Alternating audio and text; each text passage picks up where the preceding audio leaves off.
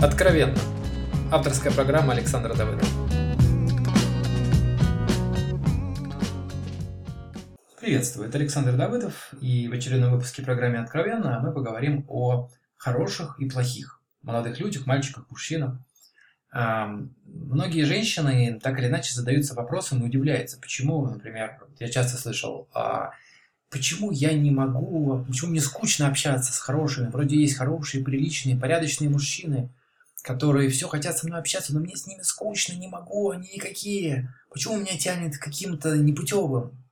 Или сами вот эти хорошие молодые люди и говорят, почему девушки, женщины держат меня во френд-зоне и не пускают дальше, почему они не строят со мной отношения? Более того, я сам лет 10 назад задавался тем же самым вопросом, что я вроде бы такой же классный, приличный, порядочный, хороший, вежливый. Почему я не интересен, ну вот не абы кому, а вот не интересен именно женщинам, которые интересны мне.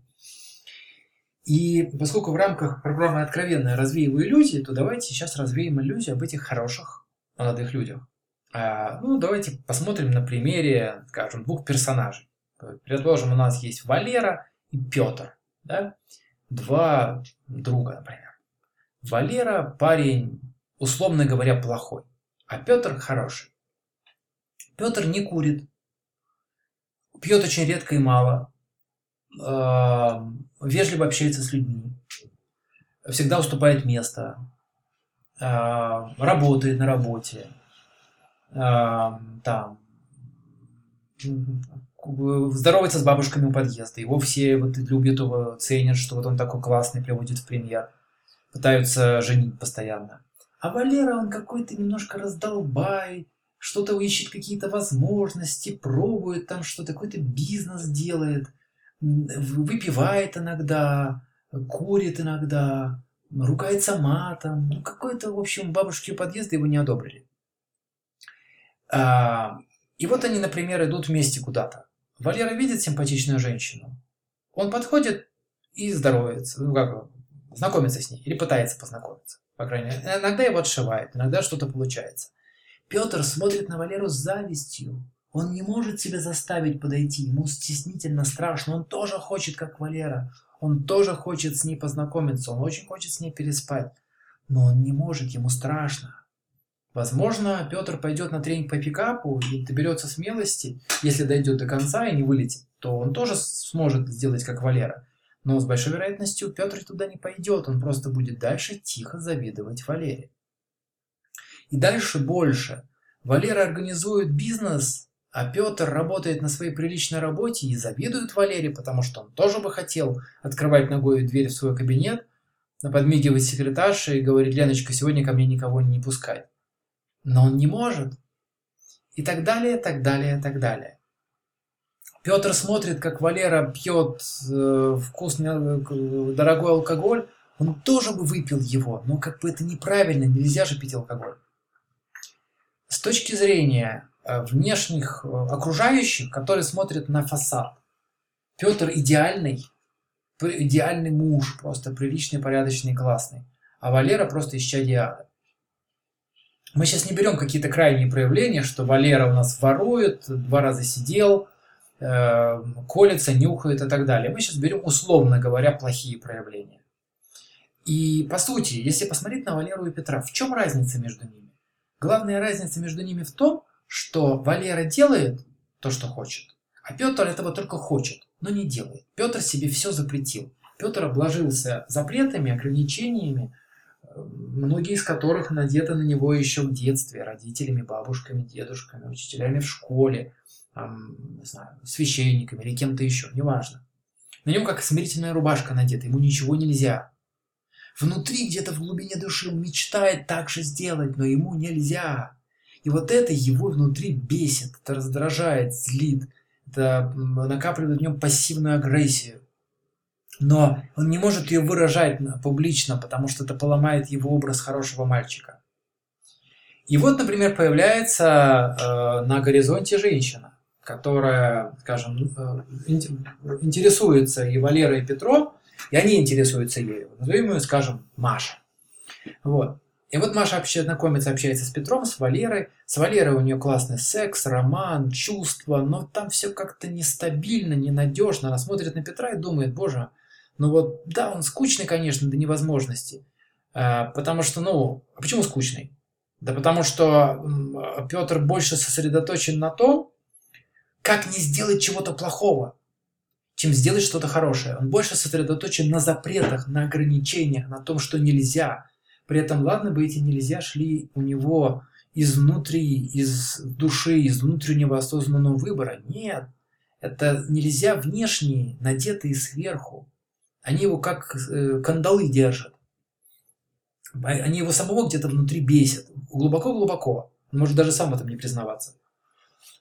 И поэтому, э, когда человек так постоянно напряжен, он в постоянном стрессе, он постоянно следит, чтобы не нарушить какую-нибудь заповедь свою, то как, как он может быть интересным, живым, расслабленным, раскованным? Да никаких шансов. Но Маша смотрит и думает, что с точки зрения мужа и отца, ну, Петр уже перспективнее, потому что Валера какой-то ненадежный, а Петр, он надежный, он порядочный, скорее всего, не будет гулять, пить, изменять и так далее. И Маша, погоревав-погоревав, прощается с Валерой. Ну, возможно, она, конечно, не простит, оставит его в виде любовника, но чаще всего она прощается с ним. Эм, больше шансов. И выходит замуж за Петра. Вначале вроде все хорошо, но чем дальше, тем больше. Петр начинает проявлять какие-то странные проявления себя. Он начинает все чаще что-то запрещать ей. Он начинает неодобрительно смотреть, когда пьет алкоголь она. Уж про курение все сразу забыть, будущая мать, ты не должна это делать. Он начинает контролировать ее поведение, с кем она общается. И незаметно для большому удивлению или шоку он становится вдруг домашним тираном. Он надевает на нее свою же смирительную рубашку. И она не понимает, когда, в какой момент он изменился. Она помнит вот этого вежливого, приятного молодого человека, который ухаживал за ней и сдувал с нее пылинки. Как он превратился в этого домашнего тирана? Петр может оказаться, например, чистюлей и третировать ее по поводу пылинок. Он может, что, кстати, чаще всего происходит, он может оказаться под сильным влиянием его мамы, и тогда его мама войдет в дом вместе с ним, и она будет диктовать физически или по телефону, или в скайпе, как э, э, невестки строить домашнее хозяйство, воспитывать детей и так далее. И э, Петр будет слушать маму в первую очередь, а потом уже Машу. И если Маша к этому времени уже успела обзавестись ребенком, то она оказывается в западне. А с точки зрения окружающих, они не понимают ее проблем. Да какие проблемы, Маш? Ну, у тебя идеальный муж, нам бы такого. Они видят фасад. На фасаде то, что он действительно не пьет, то, что он действительно э, там приходит домой в 7 вечера, и так далее. Он приличный, хороший молодой человек, мужчина. Но то, что у Маши не испытывает к нему ни малейшего сексуального желания, а он настаивает, это что супружеский долг, она обязана. То, что ей вообще с ним уже становится неприятно, некомфортно и, может быть, даже противно. Этого никто не видит, и даже если она об этом скажет, ее не поймут. Что с тобой не так? У тебя отличный муж. Держись за него, скажет общественность. И что остается Маше? Пойти против всех? Или вздохнув, сказав, ну, может, он как-то изменится, может, его попустит? Либо просто стараться подстроиться так, чтобы, ну, пореже прилетало, чтобы ему сделать хорошо. Можно в этой ситуации идеально пойти на какие-нибудь ведические курсы ведической женщины и стать ведической женщиной-богиней, которая будет вдохновлять, наполнять, не спорить, э, быть послушной, милой, в длинном платьице и с улыбкой, кланяться мужу. Вот, возможно, тогда ей прилетать будет пореже и гнобить ее будут меньше. А почему так мужчина, кстати, проявляется? Он же хороший. Да, но ему нужно вот этих своих демонов, которые в, э, внутри так называемых хороших людей, как правило, в три раза жирнее, чем внутри плохих. Ну, условно говоря, плохих. Им нужно, им нужно же куда-то на них спустить, иначе их порвет, иначе они себя сожрут, заболеют чем-нибудь. А спускать на окружающих попортится репутация, на начальство выгонят. На кого? на родителей нельзя, это же святые. Единственный вариант, самый простой, на жену, на ребенка, ну и может быть на домашних животных. Все. Поэтому э, в первую очередь женщина становится номер один, на кого этих демонов наконец-то спускают, чтобы давление в трубах упало, и мужчине как-то было более-менее нормально жить. Э, и если она принимает в эту игру и начинает играть в нее дальше, и он как не уходит, не сопротивляется, не протестует активно, то все, эта игра укоренилась, теперь это навсегда. Мужчина может посмеиваться над ней, хихидничать, делать такие, как, знаете, такие змеиные кислотные плевки вбросы, где-то выедать ее мозг маленькой ложечкой, где-то подпиливать ее и так далее. Быть очень противным и мерзким. При этом по э, общему фасаду оставаясь приличным, порядочным, э, вежливым и со всех сторон положительным гражданином. И вот из этой западни женщине выбраться очень сложно.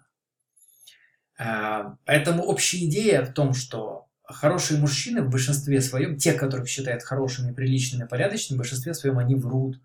Подло врут э, другим и чаще всего подло врут сами себе. Они не свободны в этом. Это неосознанные ограничения, это неосознанные запреты и аскезы. И они переносят весь свою агрессию, весь свой гнев, злость за свое такое ограниченное полукастрированное существование они переносят на женщину и порой на детей. И тогда они становятся тиранами, которые уничтожают всех на своем пути. Но уничтожают не побоями, хотя такие люди э, неожиданно, большому неожиданности э, их жены и женщин могут э, потом распустить и руки. Но тоже, опять же, дома, чтобы никто не видел. Но чаще они это делают словами и поступками. И от них очень сложно куда-то деться потому что никто не поймет, не поддержит. Поэтому если вы женщина, если вы текст для вас, а, то это не значит, что нельзя общаться с хорошими людьми, ну, с теми, кого вы кажутся положительными. Но смотрите глубже, смотрите, как они проявляются, возможно, в каких-то стрессовых ситуациях, конфликтах, в путешествиях. Потому что даже мужчина, который делает любовный маркетинг, то есть э, ухаживает за женщиной, стараясь презентовать все лучшие качества, Штирлиц где-то допроколется путешествии, эм, в каком-то конфликте, в чем-то он все равно проколется, он покажет себя. Это просто важно вам уметь видеть это. Да? Э, и не верить сразу фасаду, не вестись на восхищение э, знакомых бабушек, дедушек. Боже, какой мужчина, я хочу от него сына. Может быть, он и такой. Но есть все шансы, что под этим прекрасным белым одеянием есть что-то другого, более темного цвета и другой фактуры.